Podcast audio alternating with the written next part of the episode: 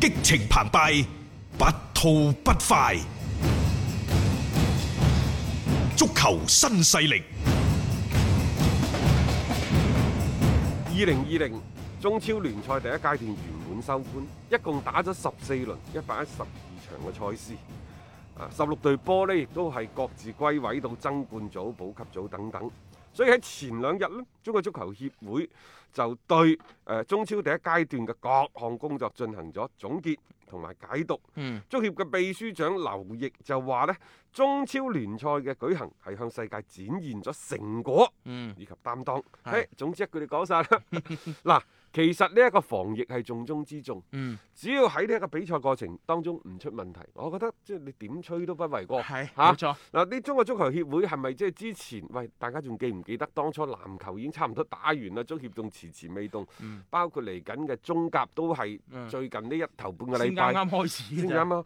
無論點都好，嗯一句講晒，穩妥係第一嘅，冇錯防疫嘅任務係重中之重。嗯，所以即係劉奕喺後邊講佢話：哇！我哋國日期中國足球協會總結咗幾個關鍵詞：係責任擔當、係，科學管理、齊心協力、煥然益心。嘿，我話點都得嗱，中國足球協會今次威翻次啦。係，總之冇出錯，可能呢，即係話人哋，你睇人哋外國嗰啲打得幾咁開放，你睇下我哋咁小心翼翼。嗯，圈圈起身打，嗯我就話國情唔同。冇錯，你話知佢咁樣放開嚟打嗱，利物浦嗰度，係啊，迪亞哥係簡達拿又又有啦感。染啊，係啊！咯，然之後成隊嗰個意甲嗰邊嘅拖連奴定係邊隊波有啊熱？能啊係，熱拿亞，成班都已 經已經係身染嗰啲咩新冠病毒。啱啱同佢打完波嗰隊拿波，你而家心喺度打緊鼓，叮嘭叮嘭。啊我哋係就係防疫係第一嘅，嗯，起碼我我哋唔會話打完呢場賽事，喂大佬，原來你你一個嘅無症狀感染者嚟㗎。嚇到鼻哥窿都冇肉啊！ 即係啱㗎，我哋成日都講啊，你所有嘅大前提就係以呢個防疫為一個嘅基本啊所以我嚟㗎都話啊嘛，即係組織一個咁大嘅賽事，佢要調動各方嘅力量。嗯，譬如話劉奕秘書長就話咧，從防疫到後勤，從競賽組織到傳播轉播，一系列安保嘅工作，仲有非常多嘅條件分支，要通過科學嘅管理啊，維持咁龐大嘅體系運運行，真係唔容易㗎。嗯，啊，亦都利用咗一啲科技嘅手段，俾管理工作帶嚟高效同便利等等。係。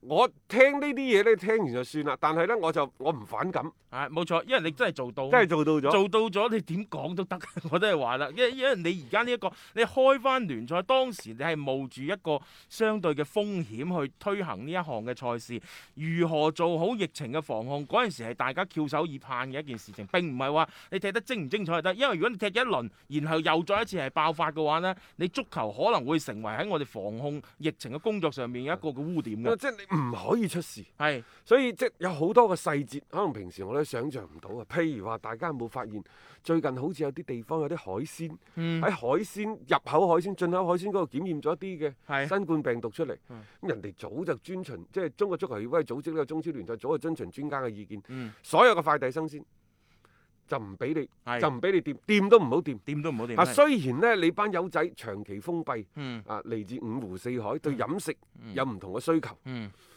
但係而家就講到底㗎啦，就係同呢一個防疫專家、當地衛健委溝通咗之後，冇嘢嘅，成個食物鏈係啊，全部嚴格監控。即係大你家一嗰齊啲。咩生鮮啊，係啊，唔好意思，啊唔唔好得食，唔好啊食，然之後包括好多外賣，全部都係隔絕咗嗯出嚟嘅。冇錯。即係你寧願你話大家捱下先嚇，即係反正都係呢一兩個月嘅事情，保證成個賽事嘅順利嘅推進，唔好搞咁多旁枝末節啊。因為你越係多一啲嘅所謂嘅旁枝末節咧，你再出現事情嘅嗰個風險咧就會係增大。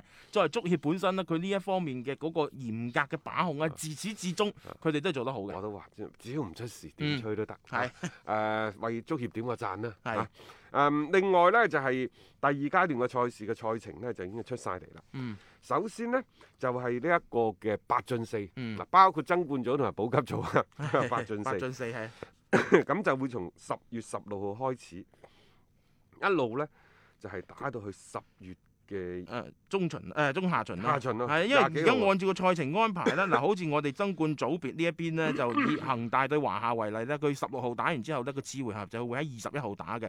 佢大概係遵循住每一日都有一場嘅爭冠組嘅賽事嘅安排啦，係去進行呢一個賽程嘅一個設置嘅。即係呢個大家可以去留意翻。其實相應地嚟講咧，嗰邊嘅保級組呢，我覺得同樣都係咁樣嘅安排，因為你係可以兩邊同時係進行噶嘛其。實呢，保級組就仲刺激，係，因為攞唔到冠軍，你可以保持今年，即係其實而家嗰八隊波已經一啲問題都冇啦，已經肯定係保組成功噶啦嚇嚇。誒尤其呢，就係、重慶，啊係即係可能喺前邊嘅嗰八隊波當中，佢嘅名氣或者實力，嗯相對嘅排位紙面嘅實力係係排得比比較弱比嘅，較後嘅。比較後誒、嘅。人哋而家保組成功，仲唔仲唔 作該租借就租借，該賣嘅仲啊就要賣今。年其實都幾多一啲場外嘅啲因素影響咗呢隊波啊啦。譬係如咯話富力，而家你走咗啦嘛，以色列嗰兩個係啊雙傻。走咗啦，以色列雙傻走咗之後，而家先係揾到咗呢一個師傅高域。係師傅高域係邊個啊？嗯，係長春亞泰以前嘅。係冇錯啦，咁啊就過嚟幫拖嘅。嗯然之後呢，又揾埋呢就重慶嘅。阿祖安 亦都過嚟幫拖嚇，啊咁呢個師傅高域呢，今年二十四歲嗯啊，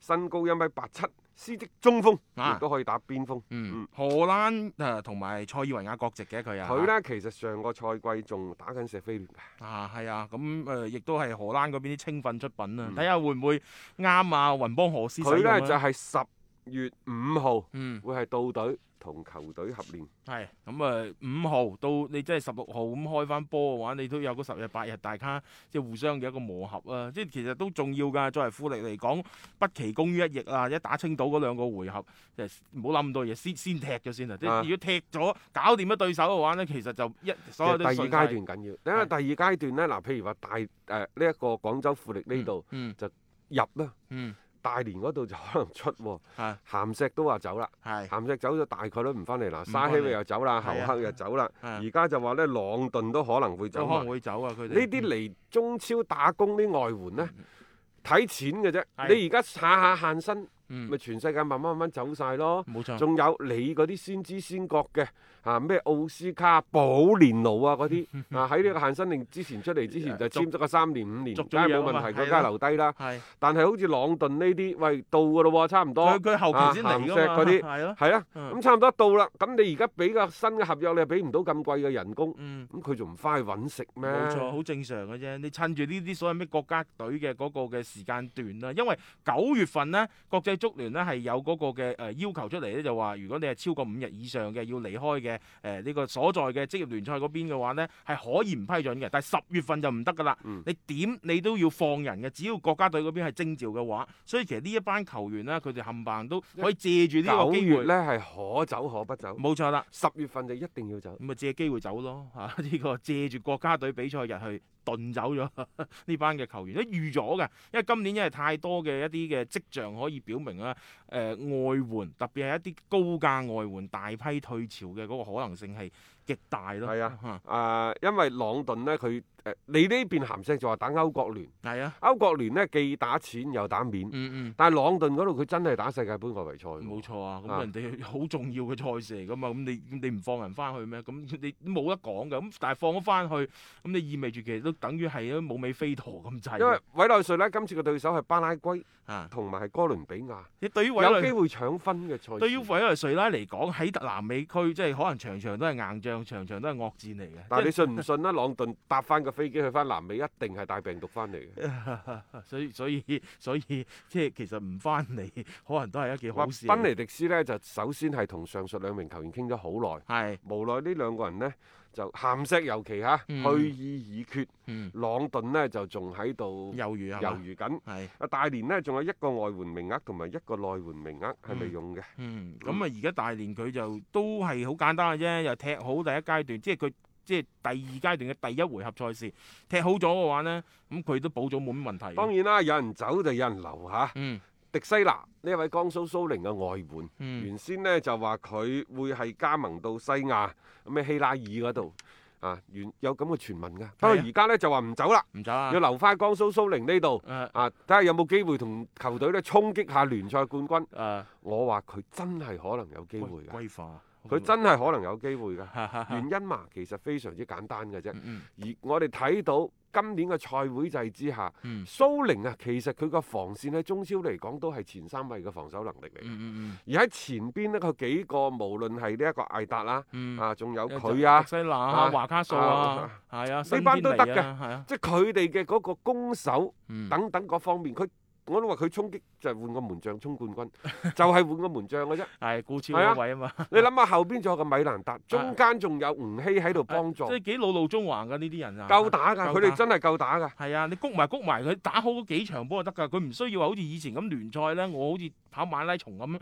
佢真係可能唔夠北上港嗰幾隊波嚟。但即呃你希拉爾嗰度呢，啊沙特嗰度希拉爾就話一一千萬多啲歐元嗯嘅嗯年薪就去揾迪西拿，係制唔制？嗯咁中超嘅最新規定呢，就外援續約嘅最高嘅人工就三百萬，嗯即係三百萬同一千萬係人都識揀啦，仲使講 嘅？係啊，係咪但係佢都選擇係留喺度先啦，暫時留喺度先。點解當初傳得咁快呢？就話呢一個希拉爾呢對迪西拿好感興趣。嗯？你仲有三個月啦嘛，因為迪西拿同蘇寧係年底就到期㗎啦。嗯嗯，佢話呢三個月大概就三百萬。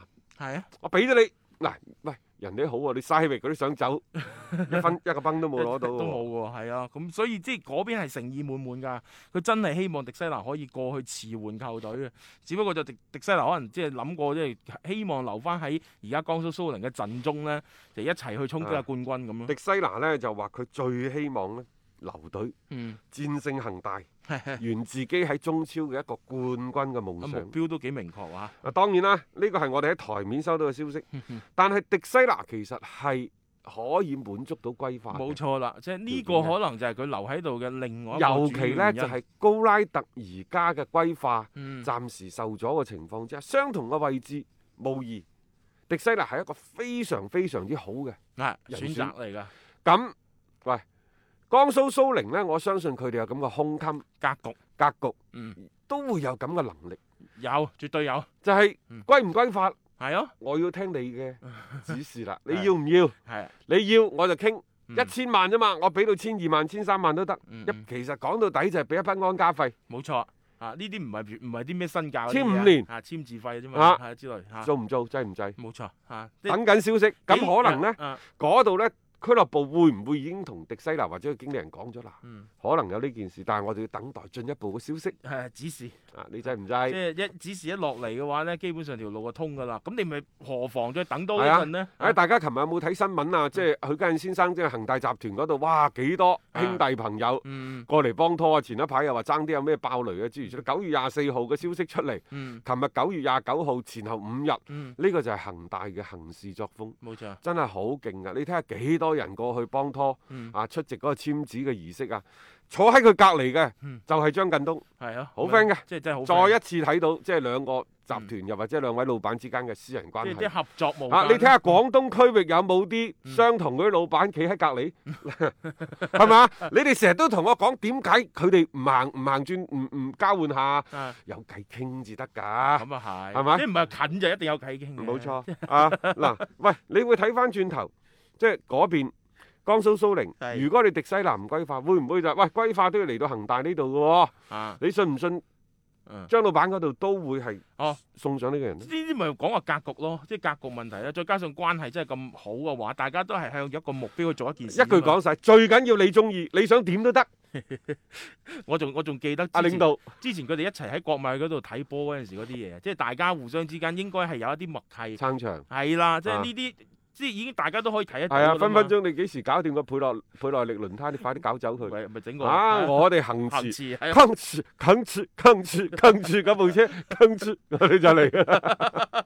靜待啦。如果突然間啊、出聲話同佢續約，並且係續咗一個比較年限長嘅一份約咧，咁大家應該都會知道究竟係咩回事嘅。呢樣嘢其實可以俾時間佢哋慢慢去發酵，睇下佢哋到底幾時可以傾掂嘅啫。 Hello，我係張達斌。每日傍晚六點到七點，我都會喺 FM 一零七七同大家做節目傾波經。而家係自媒體時代，除咗喺電台嘅節目，每一日我仲會喺抖音發布最新嘅短視頻內容。嚟抖音搜索斌哥廣播就可以揾到我啦，記得添加關注啊！另外，歡迎大家關注我嘅微信號碼，方便隨時交流。敲重點，唔係公眾號，係個人號啊！微信號碼係一三四一六三六孖五九八，一三四一六三六孖五九八。